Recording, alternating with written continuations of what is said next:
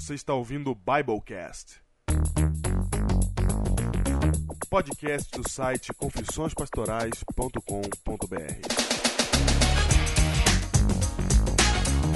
Eu sou o pastor Júnior distrital de Batuba, como você já deve saber. Que conversa é essa?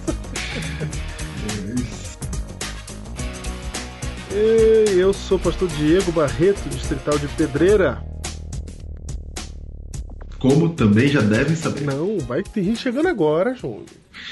Já devem do verbo talvez não saiba. Já devem saber porque esse é o 89, cara. 89, 89. 89 Biblecast. Falta pouco. Isso indica, isso indica que nós já estamos aí há muito tempo, Diego. E indica uma outra coisa também. O que, que indica? Que falta pouco, hein? 11. Falta pouco. Gente, daqui a pouco a gente começa a contagem regressiva, Júnior. Tudo que começa um dia tem que. Vamos lá! Biblecast com você. Vamos agora, Júnior, fazer leitura de e-mails que a gente não fez nas últimas semanas, né? Vamos lá. Queremos pedir desculpas aí, porque se você semana passada veio aqui e não tinha Biblecast, foi culpa desse povo que provê a internet. Isso. Nós tivemos o nosso site ficou fora do ar aí por uma semana inteirinha, graças aos maus serviços do Allhost. Nós não recomendamos. Não recomendamos. E você pergunta por que, que a gente não troca? Por que, que a gente não troca? Porque, porque tem que transferir.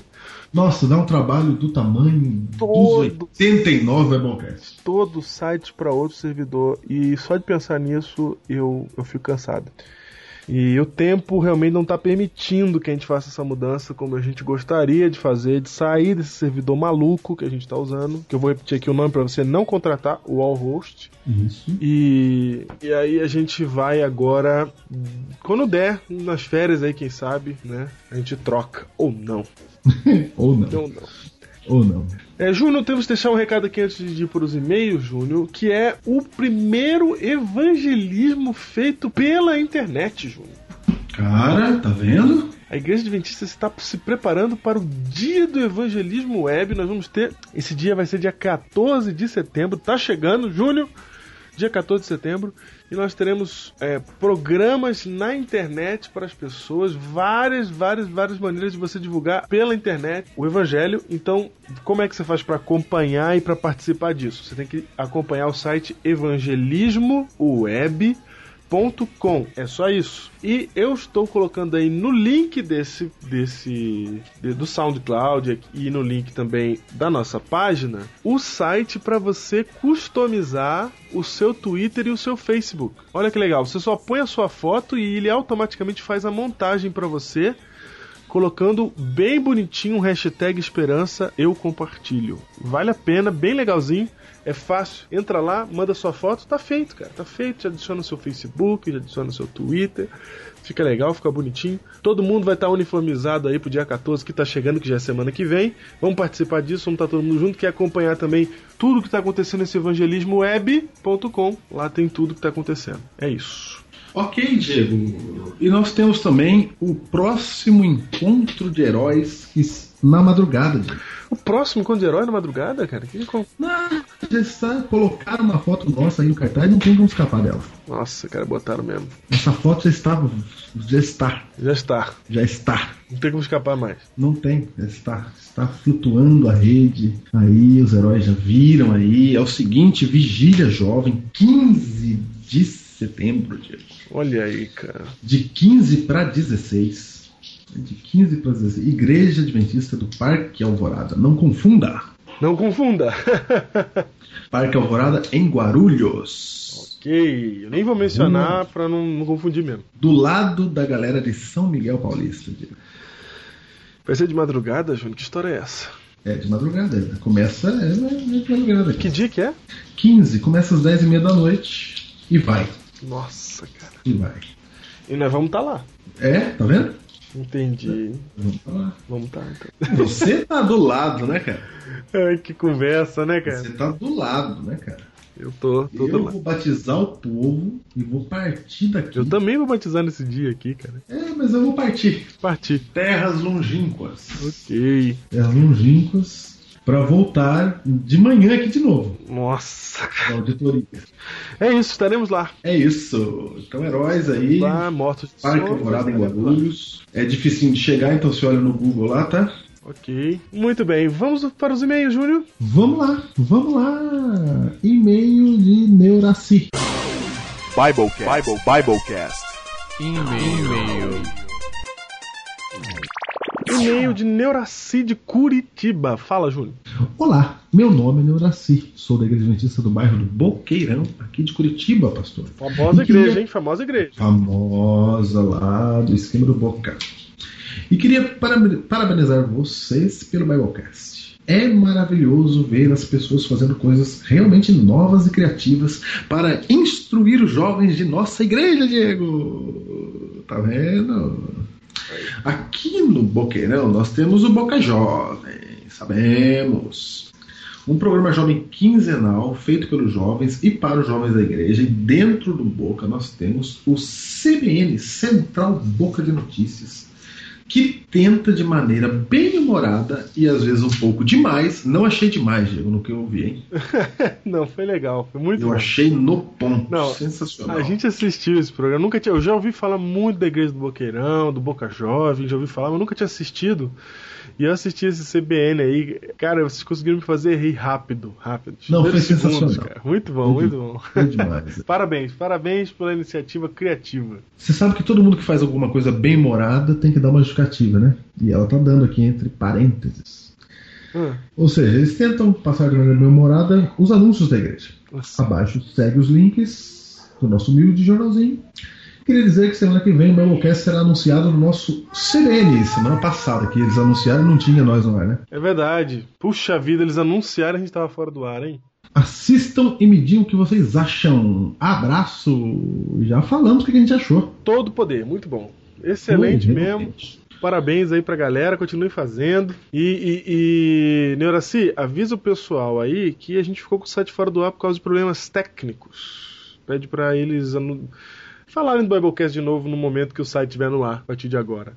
Garanto que é a maioria dos momentos. é, exato.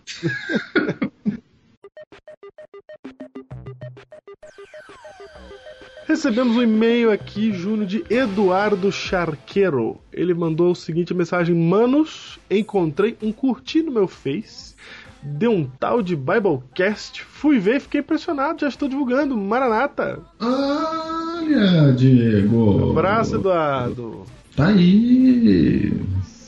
Sincronizando. Opa! E-mail de sincronizador maluco. E-mail. Sincronizador maluco. Olha lá. Vamos lá. Ok? Olá, Pastor Diego, Pastor Júnior. Quero de início dizer que essa proposta de vocês é maravilhosa.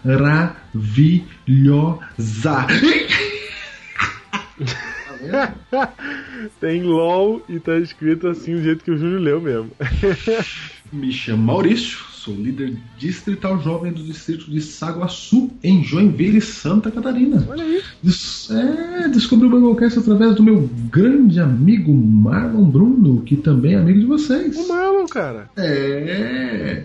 O engraçado foi a expressão de espanto dele quando falei que não conhecia vocês. Ah, é? E, é, Ah, Como é que é isso? olha, como assim vocês não conhecem? Foi o que ele disse. Legal. Imediatamente fui escutar e me apaixonei. Tanto que adotei um título pra mim: O Sincronizador Maluco. Ó, ele já vem com título. Já vem. Nem precisamos investir esse daí. É, adotei isso porque não sou um sincronizador comum. Eu escuto aleatoriamente e às vezes várias vezes ao- o mesmo tema, às vezes duas, depois às vezes dois, depois o 47, volto por 12, passo por 30, depois 67 e assim vai a loucura. É, é um sincronizador randômico, Diego. É. Só mantenho mais ou menos a ordem das séries. Mais ou menos. Minha forma de escutar é no carro, no PC, no som da casa, na moto, na moto, No- na moto, Na moto, cara. Como assim na moto, cara? banheiro, como é que eu no chuveiro, em viagem, etc, etc. Eu fico preocupado é com etc. Etc, cara. Estou aproveitando muitos temas para alguns materiais meus e estou divulgando o programa para não adventistas. Pastor, sei que é difícil, mas continue, porque esse trabalho é fenomenal. Ah, tá vendo, Diego? Para o próximo ano devo colocar um Radionet no ar e quero colocar o Biblecast como um quadro semanal. E vou entrar em contato com vocês para virem em um congresso jovem aqui na minha cidade e fazer um Biblecast ao vivo. Falar nisso, Diego? Aguardem. Nós estamos deixando os ombros soltos e atendendo mais pedidos do que a gente poderia. Estamos, Se a né? gente for, se a gente for mandando embora da obra, um abraço, Um abraço. do tamanho do Brasil. Ai, ai. Aguardem, continue assim e que Deus fique com vocês. Maurício Marques, regional, distrital, jovem. Olha aí, um abração, Maurício. Prazer aí tê-lo como sincronizador maluco entre os heróis do Biblecast. Muito bem, E manda um abraço pro Marlon. um abraço. Mário Felipe. Mário Felipe mandou: Oi, estou interessado em adquirir duas camisetas do Biblecast, uma feminina e uma masculina. Como devo fazer? Qual o valor? É, não é só o. Não é só o Mário Felipe Júnior que está pedindo camiseta, mas também o Danilo. Danilo. O Danilo também gostaria de comprar camiseta. Ele, é manda o tamanho dele, tamanho G. é, e, e o que ele deve fazer? Gente, nós temos algumas camisetas aqui, sim, umas três ou quatro, coisas bem, bem, bem pouquinho mesmo, de números restritos. Então, é, quem está interessado em alguma camiseta, manda um e-mail pra gente aí e diz qual que é o tamanho que você quer e a gente vê se tem. Se tiver, a gente pode mandar pra você aí.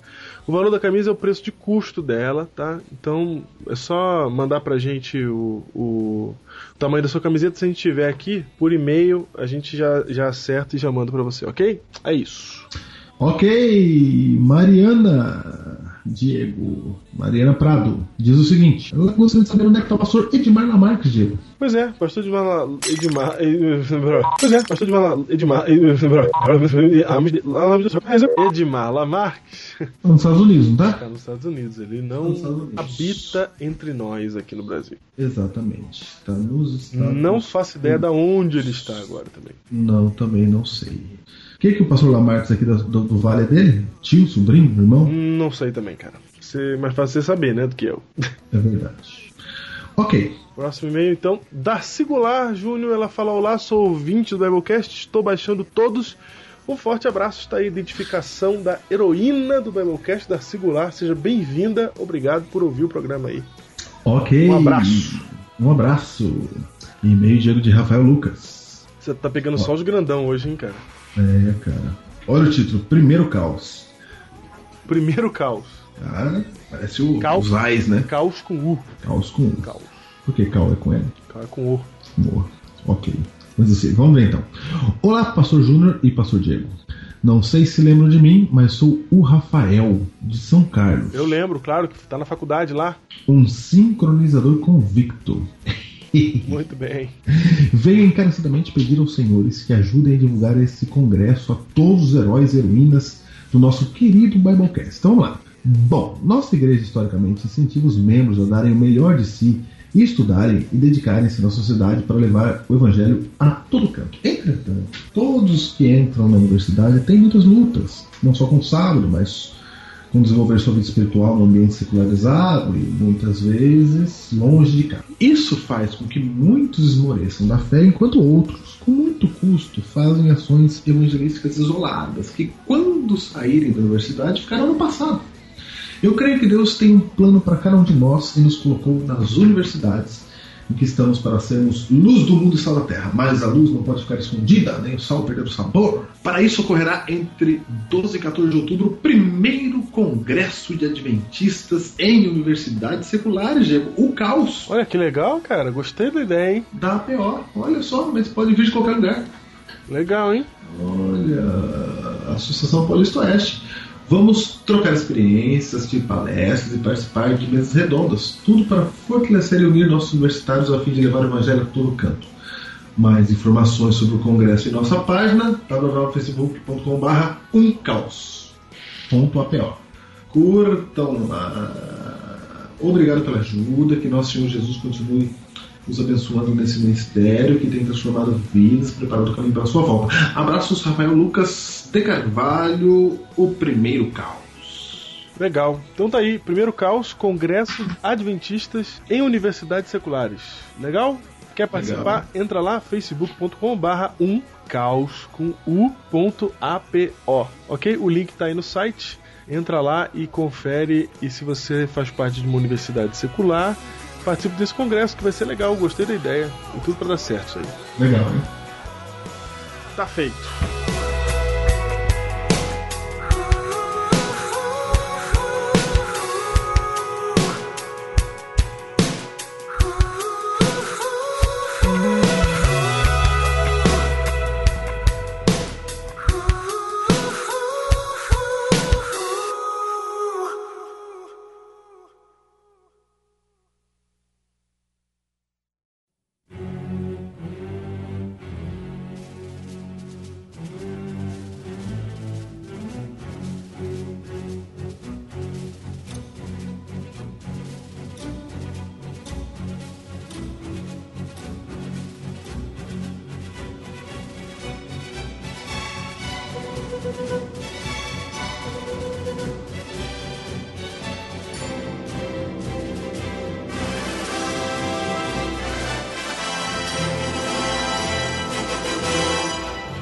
Bem-vindo esse é o Biblecast 89.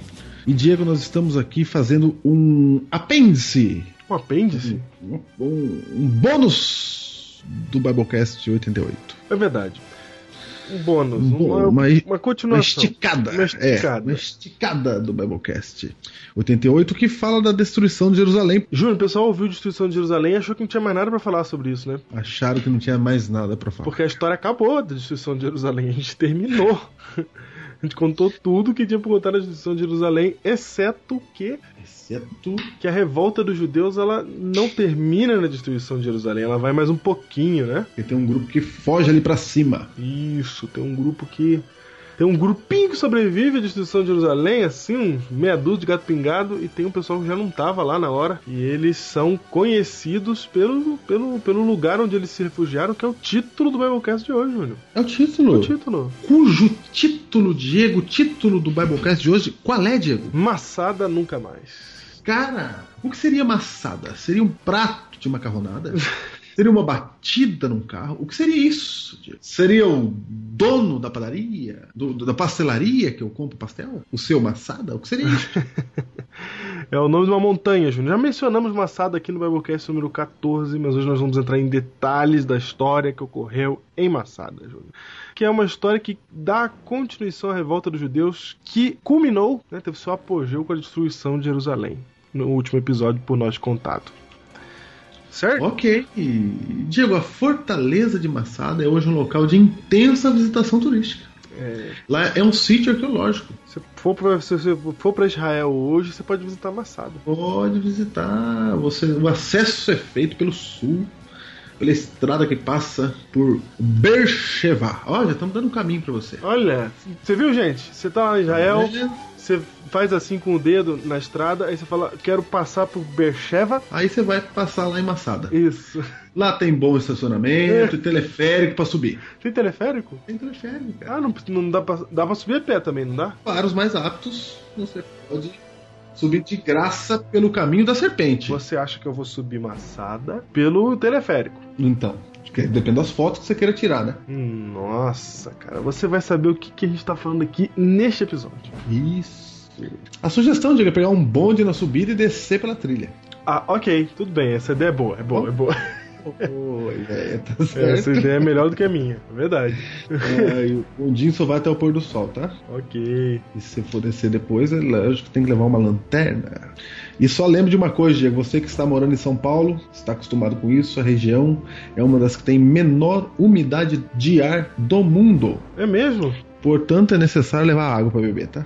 Certo. Fica junto à praia, a única praia do Mar Morto. Olha que maravilha. A única praia do Mar Morto? É. Onde pode se tor- tomar lá o famoso banho de lama medicinal do Mar Morto. Nossa. É isso. Fim do Biblecast. Um guia. Dica de viagem.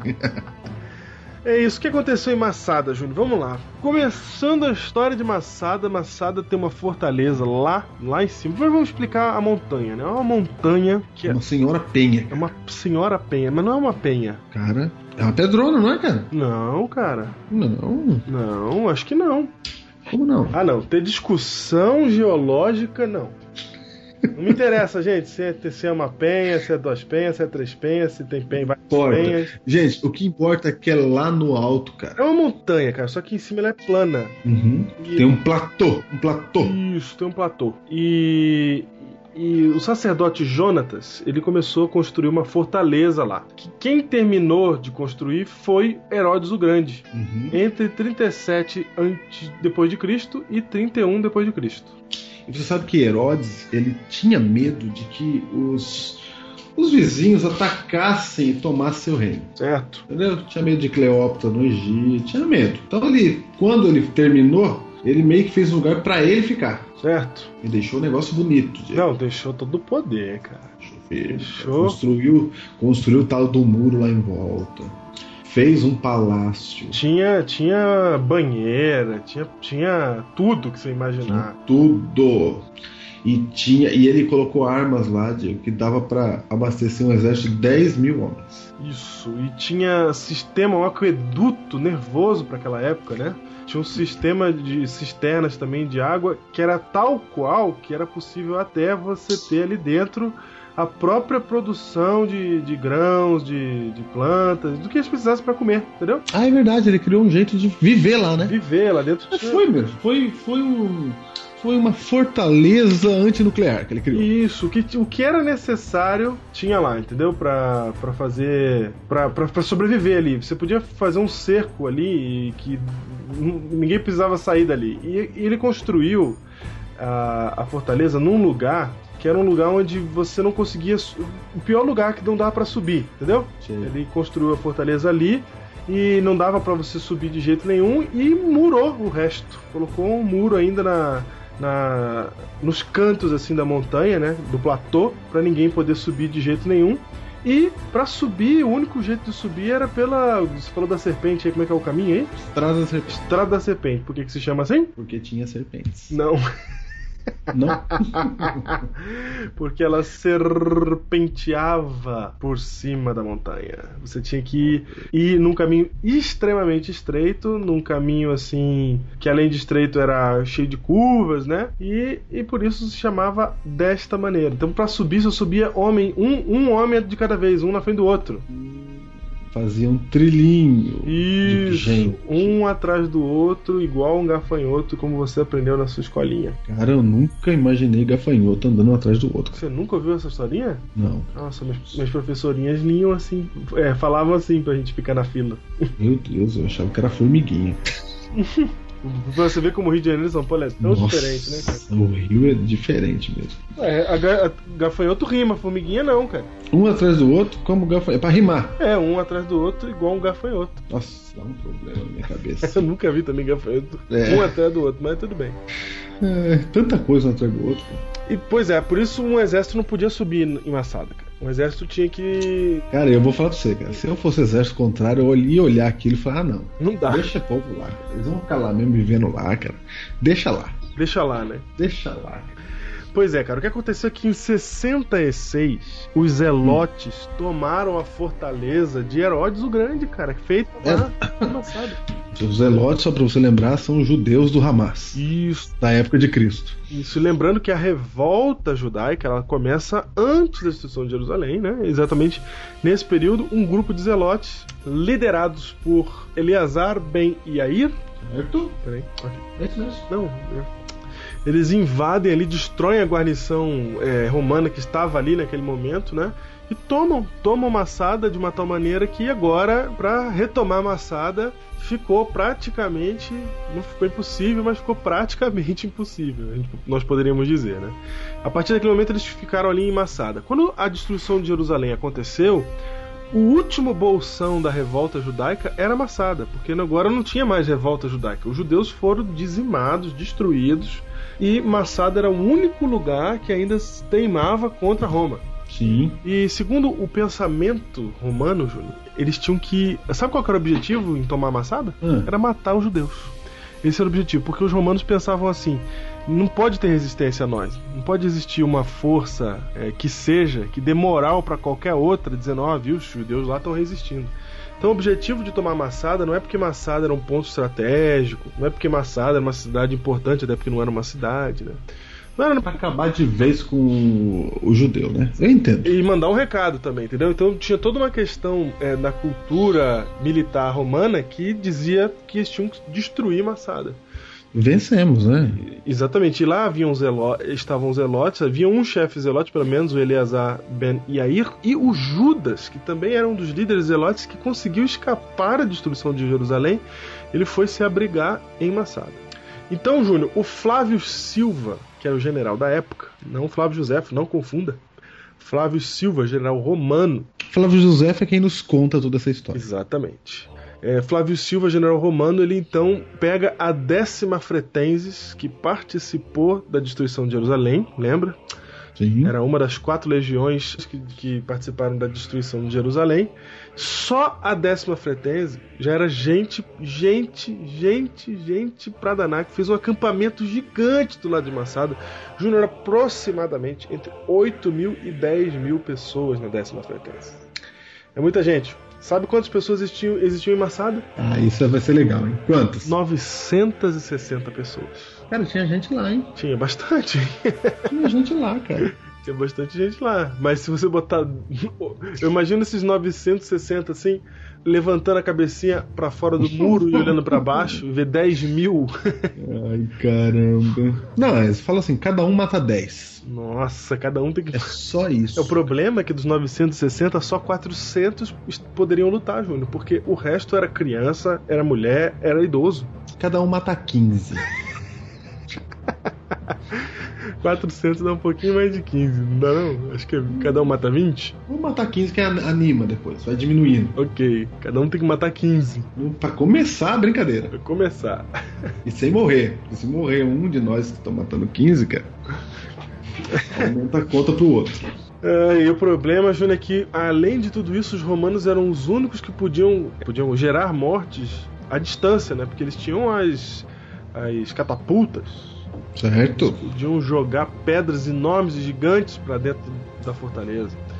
E desta maneira aconteceu. A décima fretense chegou em Massada, se reuniu ali, né? Fez, uma, fez um cerco em volta de Massada.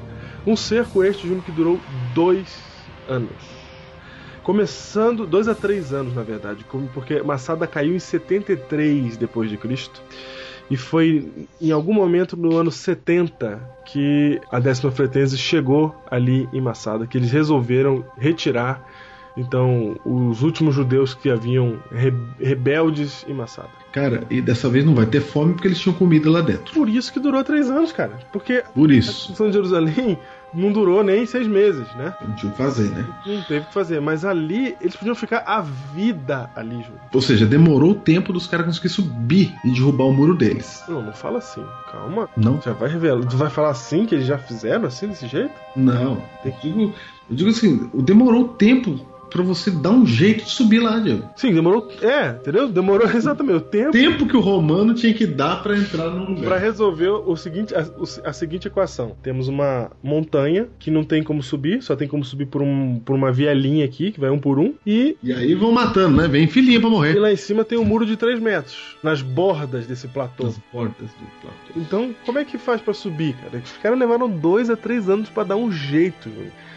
E nesses dois a três. É muito tempo, cara, dois a três anos, né? Acampado ali. Você sabe que o. Acamparam, os caras moraram ali, né? Foi a primeira vez que o cerco operou contra quem tava cercando. Verdade. Porque o cerco, ele sempre. ele sempre atrapalha quem tá cercado. Mas dessa vez quem tava cercado tava na fofice. Tava lá bem. Tinha Tranquilo. tudo que precisava.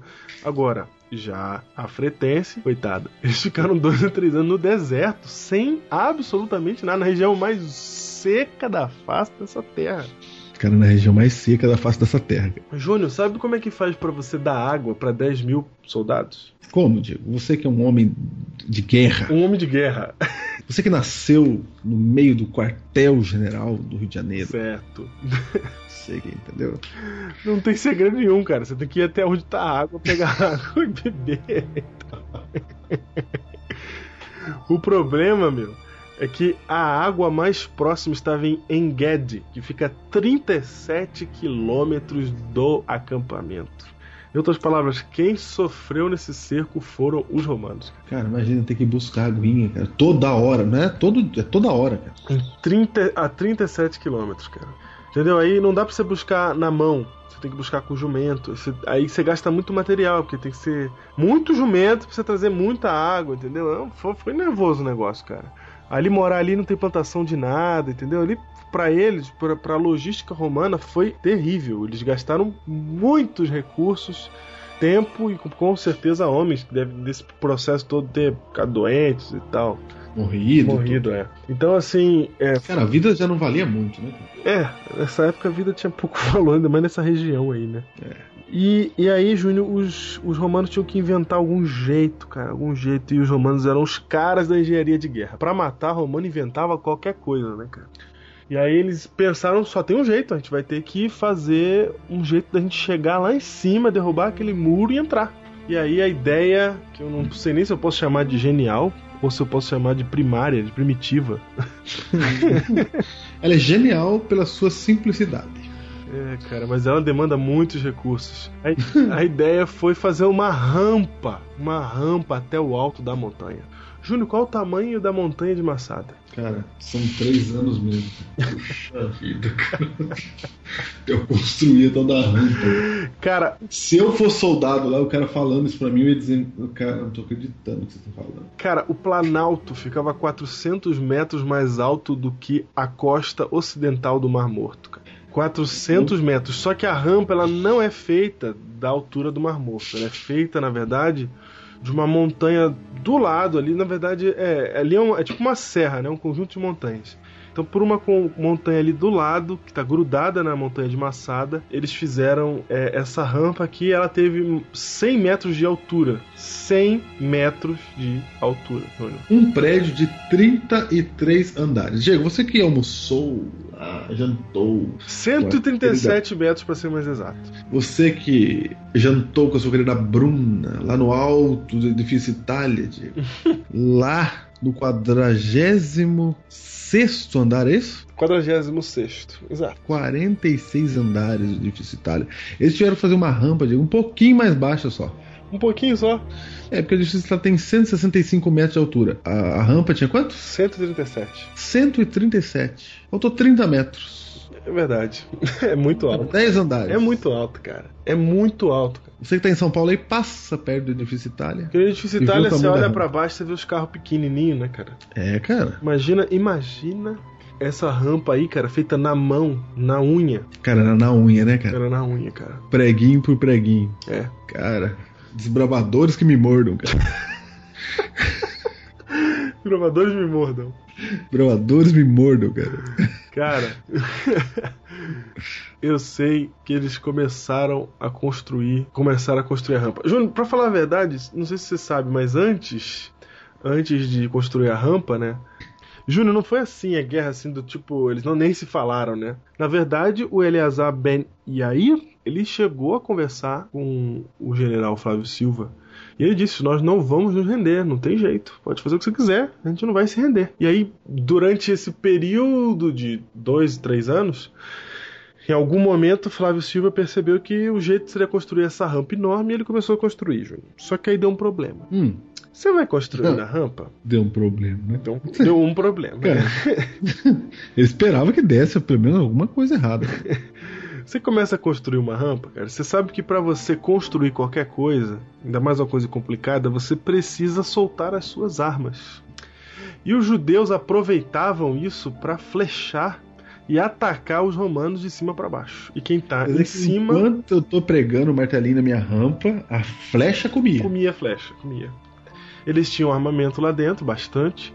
E Júnior, no exército, aliás, numa batalha, quem tá em cima tem a vantagem. Então, Claro. por mais que os romanos tinham 10 mil homens, Os, o- os judeus eles tinham uma vantagem estratégica porque eles estavam por cima. Tô falando? 15 carinhas só, cara. 15 por cada um.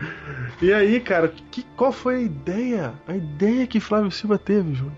Nossa, cara. Ele falou assim: pode parar de construir essa rampa aí, ó, soldados romanos da Fretenses. Trocou, trocou. Falou: romanos vocês não vão construir, não. Vocês vão só comandar aqui a construção. Quem vai construir são os escravos judeus.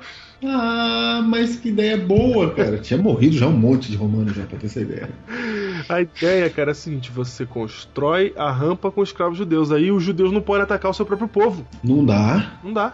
não dá. Cara, Como é que eu vou? O Eleazar deve ter visto frustrado o subir daquela rampa por escravos judeus e falar: não posso atacar os caras. Não dá, cara. Vamos deixar construir agora. Eles vão ter que fazer essa rampa, cara. Só que ainda assim, Júnior, mesmo com a rampa, se você vê uma foto da rampa, você vê que a rampa é grande, que a rampa vai favorecer os romanos para eles conseguirem subir com muitas tropas. Mas a rampa, mesmo assim, ela não é uma rampa suficiente para ter um ataque massivo, né? De vindo romano de todo lado, né? De certa forma, é, tinha um canal ali, né? Ia criar um canal de acesso, Uhum, certo? certo. Só que, Ou seja, não ia muita gente passar por ela, né? é, Uma multidão correndo. Ei, agora! Não ia acontecer isso. É, só que tem um negócio na guerra também, Júnior. É que quando você tem, mesmo que você tenha uma- um afunilamento é, que, que, que obriguem a, a ter poucos homens ali um do lado do outro, a rampa era grossa. Cara, eu tô vendo a rampa, cara. A rampa tava no meio do negócio. Ela não chegava lá em cima, cara. É, ela não chegava até o topo. não. É, Ela realmente não chegou até o topo. Eles tiveram que construir uma torre para que, a- a- pra que os soldados conseguissem atacar, passar por cima ali, né? Aham. Só que é, a questão, Júnior, é que não tinha como esses 900 homens conter uma fileira de 10 mil. cara. Não ia ter o que fazer. Eles iam invadir, entendeu? Os 900 eles iam resistir, podiam resistir bastante, mas não tem como você resistir o tempo todo. Entendi. E aí, é, o, o Eleazar começou a entender que o negócio não ia ficar bom pra eles, né? Eles começaram a pensar em estratégias pra sobreviver ao, ao ataque romano. O que aconteceu, Júnior, foi que eles terminaram de construir a rampa, é, até onde era o suficiente pra terminar a construção fazendo uma torre, né? E aí, Júnior, construíram a rampa e a torre que foi colocada em cima, os homens ficavam atacando com flechas e catapultas. Começaram a Certo. atacar pedra. Ali naquela aquela altura que a rampa foi, era o suficiente para colocar as catapultas para jogar pedra para dentro. E os soldados romanos ficavam no topo, ali onde, onde da, da torre, jogando flechas e etc, para que os, os judeus não pudessem se aproximar do muro, ok? Ok. Enquanto isso, embaixo, no muro, um ariete maltratava o muro, certo?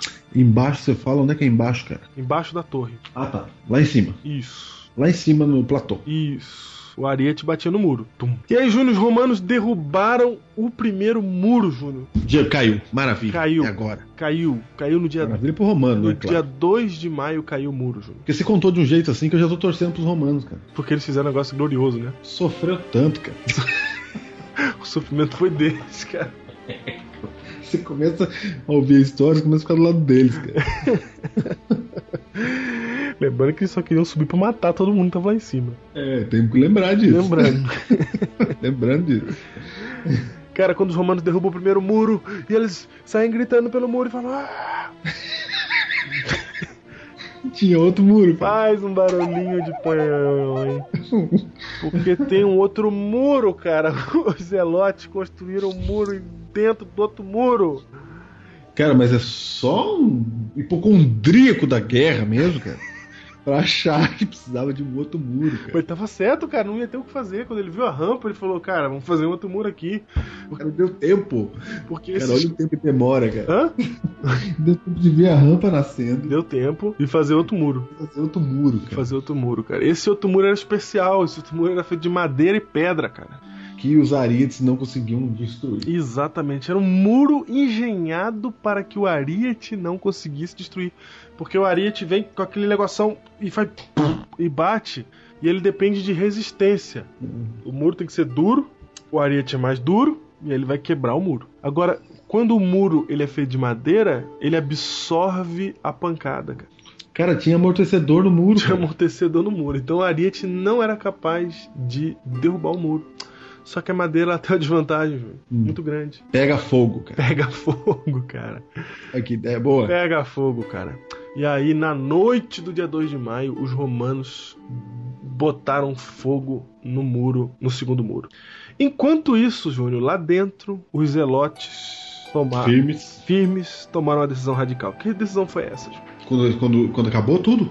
Não, enquanto Quando isso. os romanos É, entraram? quando os romanos entraram no primeiro muro ali, ali no, no dia 2 de maio, eles se reuniram e fizeram uma reunião na sinagoga que eles tinham lá dentro. Tinha uma sinagoga lá dentro, sabia, Júnior? Dentro de uma sala. Eu imagino, né, cara? Dentro de uma sala. E aí fizeram uma reunião lá. O que, que eles decidiram nessa reunião? Diego, eles tomaram a seguinte decisão. Assim como nosso grande herói, nosso grande herói nascimento de tropa de elite, bradou certa vez: não vai subir ninguém.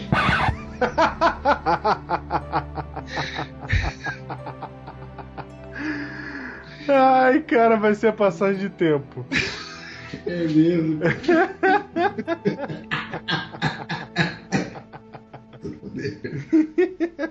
Chegou a hora, vambora, vambora, vai subir ninguém. Vai ficar todo mundo aí quietinho aí. Não vai subir ninguém.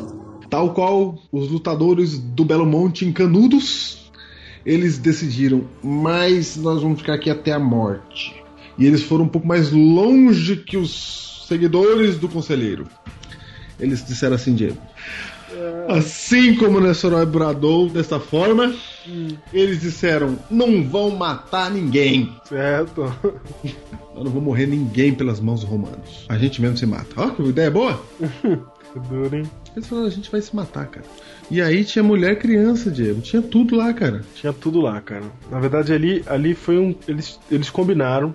É interessante porque a gente sabe algumas coisas do que aconteceu nessa reunião aí, porque Flávio José conta pra gente. Eles combinaram que eles é, iriam. iriam. Cada um ia matar sua própria família. O que acontece? Eles decidiram que seria feito assim, e depois que todo mundo matasse todo mundo, eles sorteariam 10 pra matar todo o resto. E depois esses 10 tirariam a sorte entre eles pra se matarem entre si. Organizado, cara. Sete pessoas se esconderam, não é?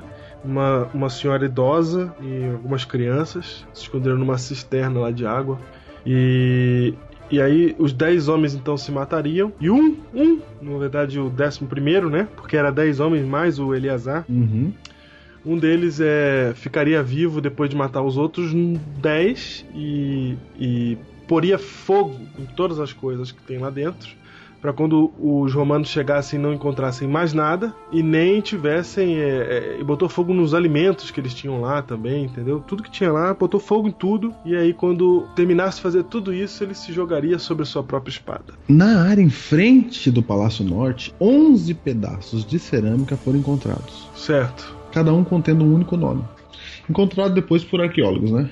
Nossa, cara, encontraram isso aí? 11 pedaços e cada um contendo um nome. Ah. Em um está escrito Ben Yar, Ah, não acredito, cara. Sério? que pode muito bem ser uma abreviação de Eleazar Ben Yar. Sim, pode não. Deve ser isso, cara. É, e sugere que os, os outros 10 nomes são dos homens escolhidos por sorte para matar os outros e a si mesmos, como estamos dizendo aqui. Tá vendo aí que legal? Nossa, cara, que impressionante. É, cara. Acharam, tava onde isso? Tava na frente do Palácio Norte. Cara, foi ali que eles fizeram o, sorteio, o sorteiozinho, cara. O sorteio. O, sor- o pedacinho, é o papel deles era essa cerâmica aí. o sorteio funesto. Funesto. Eu nunca pensei que eu fosse usar essa palavra no contexto dela.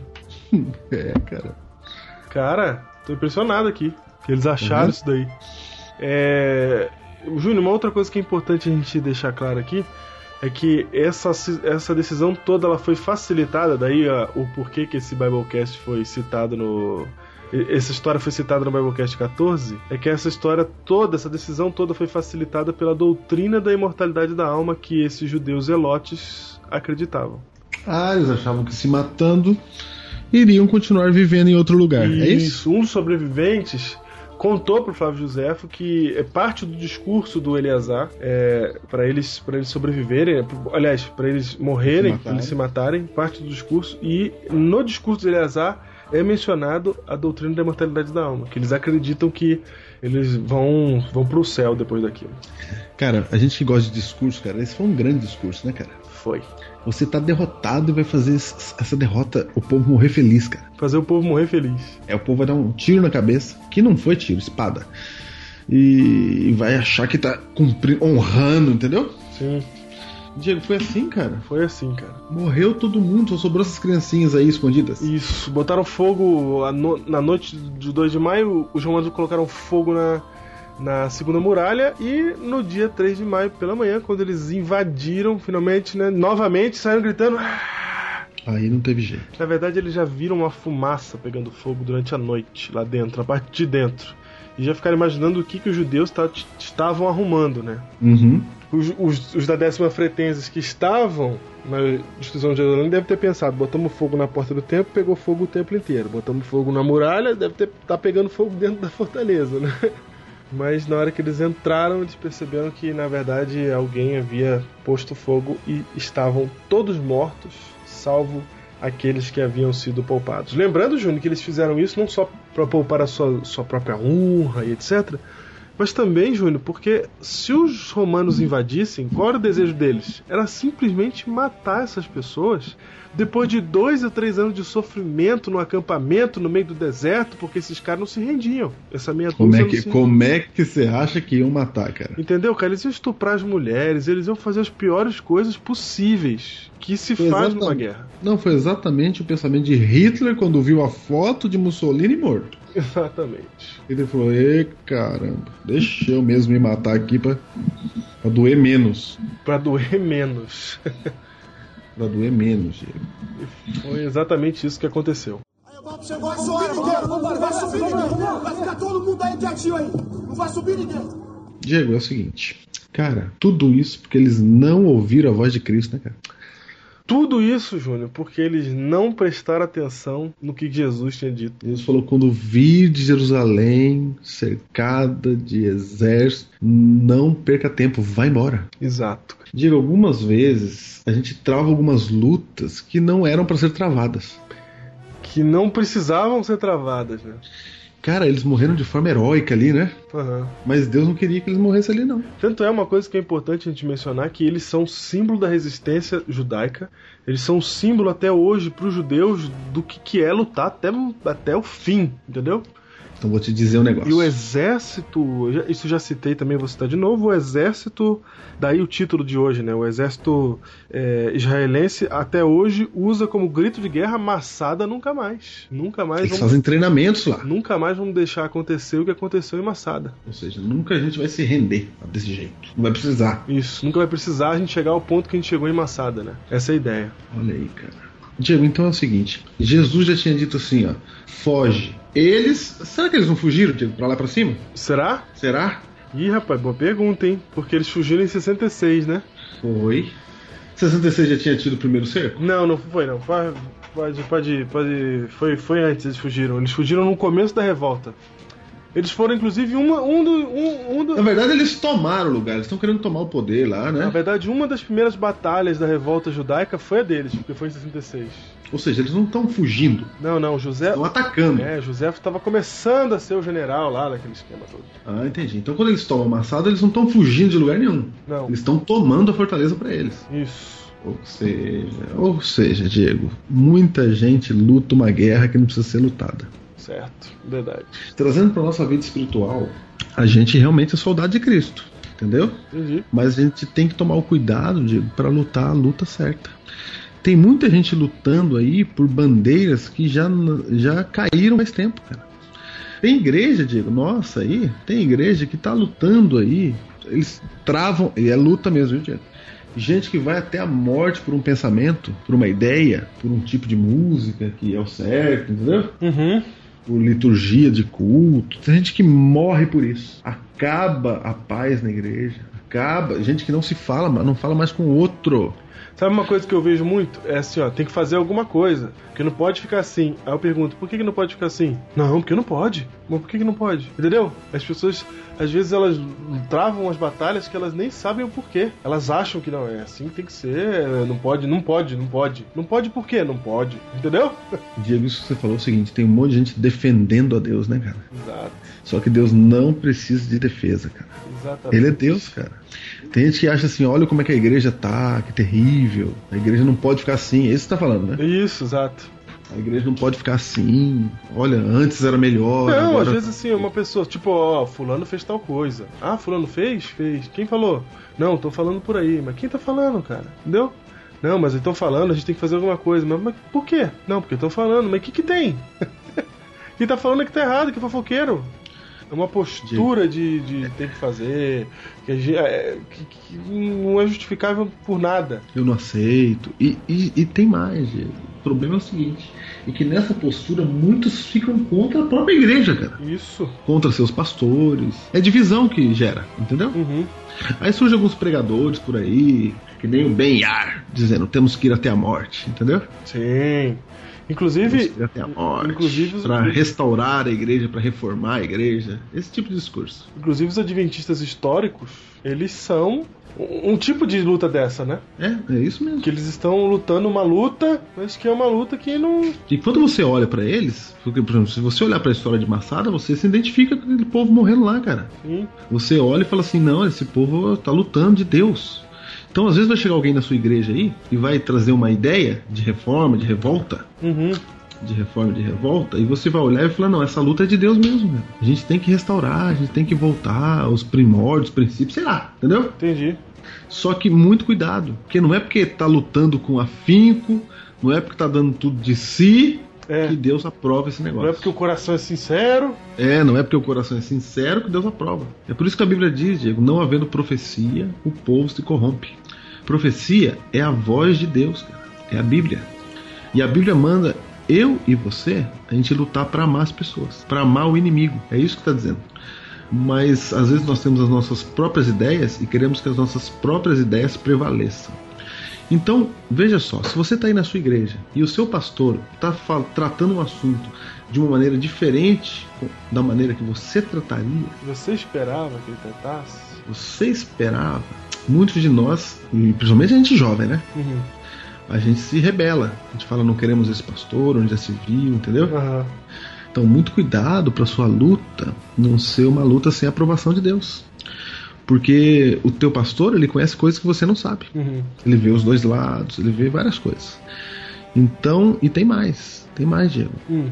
É, a gente não é autorizado por Deus a fazer nenhum tipo de rebelião e revolta, cara. É verdade. Não, a gente não, não, não é. A nossa rebelião é pelo amor, pelo amor ao próximo. E tem gente por aí lutando a luta errada, porque eu acho que esse povo de maçada aqui lutou a luta que não precisava ser lutada. Sim, é, é, aliás, Jesus tinha falado, ó, nem luta, cara. Que nem, que nem a luta de, de Jeremias lá, né? Isso, Jeremias avisando para Joaquim não lutar com Nabucodonosor, e ele vai lutar, cara. Não, não podemos entregar Jerusalém. É, Às vezes você quer não, no, às vezes no afã de defender a igreja, defender a causa, você espanta as pessoas de Cristo. exatamente. Entendeu? Você espanta as pessoas de Cristo. Você quer tanto defender a honra da igreja, etc., que a tradição da igreja, os costumes da igreja, o que era feito antigamente, que aí você afasta. Não estou dizendo pra gente fa- que, que pode fazer qualquer coisa, Diego, não é isso. Eu estou dizendo que o nosso espírito não pode ser o de ir até a morte. Júnior, a moral da his- Nesse caso. A moral da história é que esses caras lutaram uma luta que não precisava ter sido lutada. Na verdade, eles estavam defendendo ali o país deles, defendendo a pátria deles. Só que a pátria deles esteve sob o domínio de outros, de outras, outras nações por muitos anos, cara. Eles, esses caras foram dominados pelos gregos, eles foram dominados pelos babilônicos, eles foram dominados pelos medopersas, eles foram dominados pelos romanos. Esse tempo todo eles, tiveram, eh, eles tinham sido dominados. De repente, eles res- resolveram lutar a favor da própria liberdade deles, independente da vontade de Deus, porque eles sempre aguardaram a vontade de Deus. Eles sempre fizeram tudo segundo a vontade de Deus. Né? Aliás, quer dizer, sempre fizeram até um. Não, não é isso que eu quero dizer, né? Nunca sempre fizeram. Mas eles, eles tentaram, eles tinham profetas, etc e tal. Uhum. Eles ficaram sem profetas, aí quando veio Jesus Cristo e João Batista, eles não escutaram nem João Batista, nem Jesus Cristo. E aí acabaram passando pela situação que passaram na destruição de Jerusalém. E aí eles estão lutando por uma pátria que já não tem o valor que eles mesmos estão defendendo. Porque tudo, Entendi. tudo que eles fazem é em nome de Deus. Só que Deus já não tá mais com eles, cara. Nossa, aí foi profundo, hein? Porque tá lá em João capítulo 15, Diego. Não adianta você estar com Deus. Deus tem que estar com você. Exatamente. Lá em João 15 fala assim, ó, se a videira estar em mim e eu nele, disse Jesus. Às vezes a gente tá com Cristo, mas Cristo não tá com a gente, cara. Aham. Pode acontecer isso. Pode acontecer. Quer ver algumas lutas que acontecem na igreja? Tem gente lutando pra namorar aquele rapazinho ou aquela menina que não é da igreja. Você luta por isso. Luta. Luta. Você tá lutando, cara. Aí você fala, ah, isso é absurdo. Como é que a igreja pede um negócio desse? É preconceito. Você tá lutando aí a sua luta. É verdade, cara. Você tá lutando a sua luta aí. A sua luta. Você falou tudo aí. Sua luta, cara. Essa luta. Deus não aprova a sua luta, cara. Deus já falou pra você fazer o contrário. Por que, que você tá lutando? Entendeu? Aham. Por exemplo, você tá casado, seu casamento tá ruim, né? Aí você luta pra alguém concordar com você que você tem que se separar. Tá lutando a luta errada em alguns casos, tá? Não tô generalizando, cada caso é um caso aqui. É verdade. Mas em muitos casamentos, Diego, em muitos casamentos, o casal ali, os dois estão lutando a luta errada. Não é pra separar, não, é pra ficar junto. Aham. Pra ficar junto pra sempre. Entendi. Não é pra você achar motivo pra separação. Entendeu? Tô achando motivo pra eu ir embora. Olha ali, olha o que ele fez, dessa vez não dá! Aham. Tá lutando a luta errada. Entendi. Tá lutando a luta que Deus não aprova.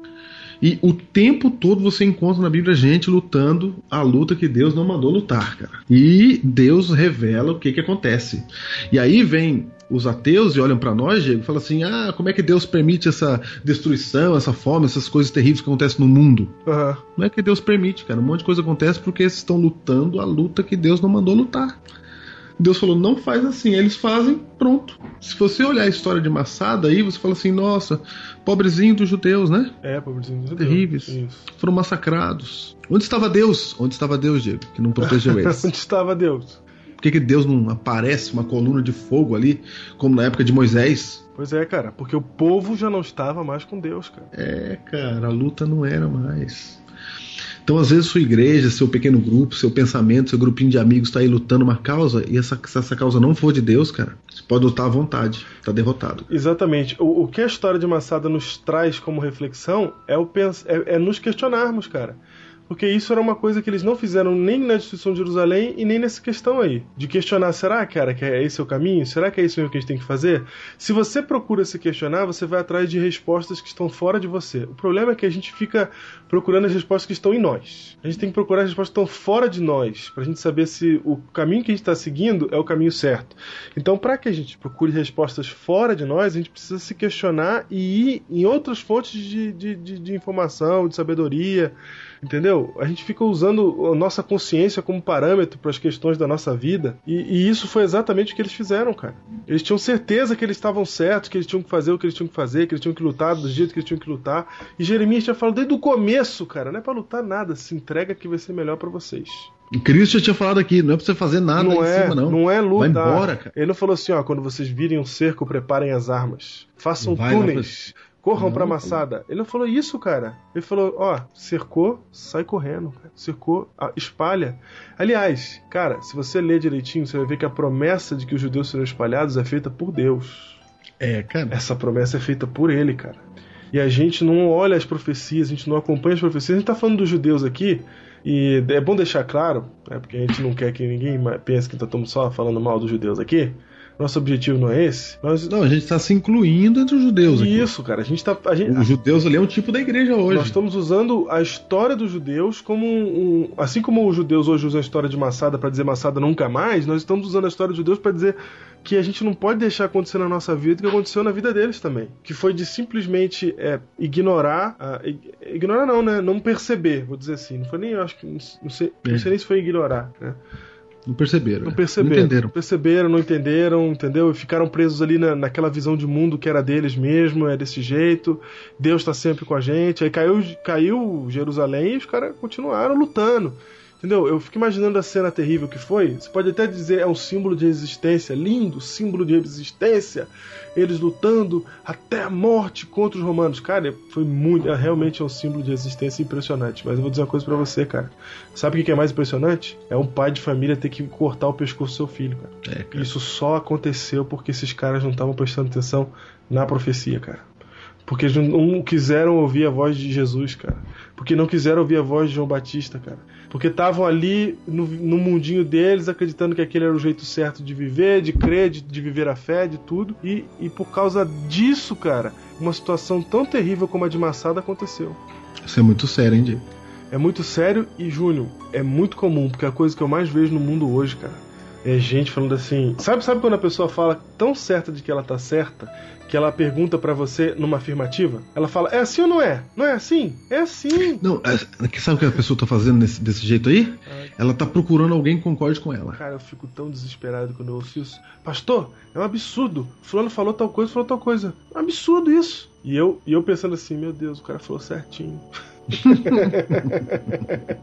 a ideia é é a mesma presente em Massada, cara. É por isso que nós vamos gritar junto aqui, Diego. Eu e vocês. Massada nunca mais.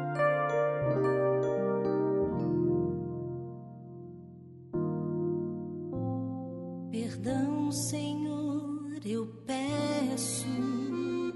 Não quero me esconder atrás das minhas faltas,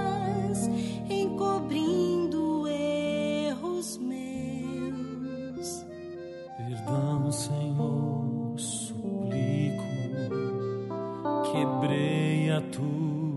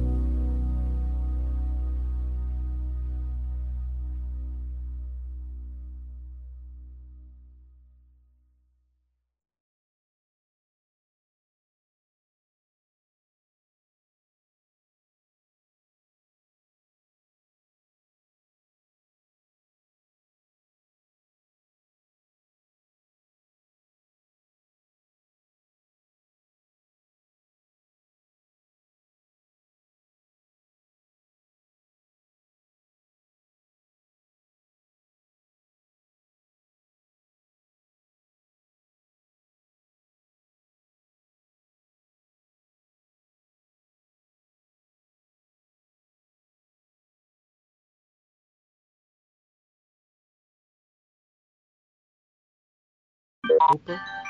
Só um minuto, cara.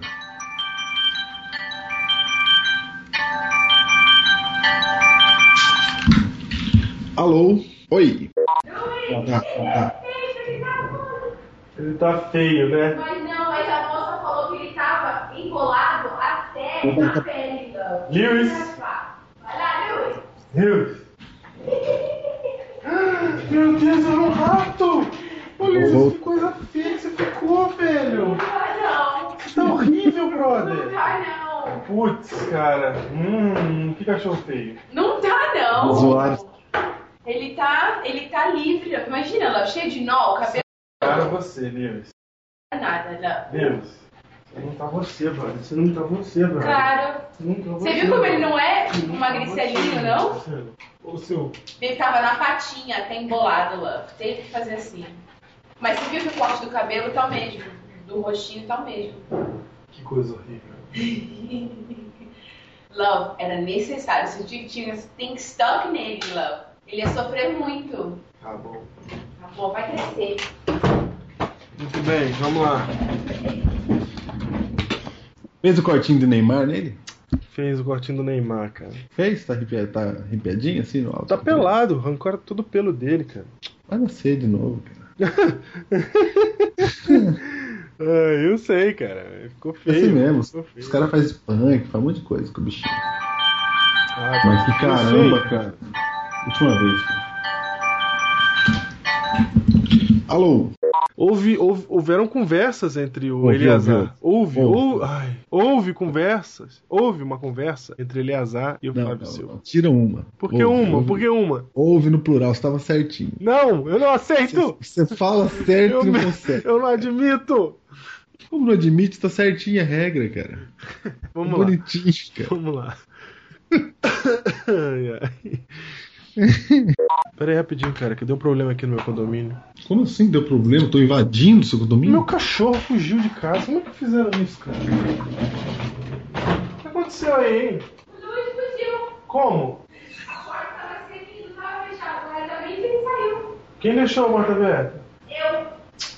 Ai, meu Deus, fugiu. E aí? Meu Deus. Aí o cara me ligou. que Ele acha que seu cachorro fugiu, moça. E onde ele tava? Aí eu, eu tava chamando ele, Luiz, Luiz, ele tava voltando pra casa. Hum. Tava, eu não olhei perto da ponte, sabe? Sei.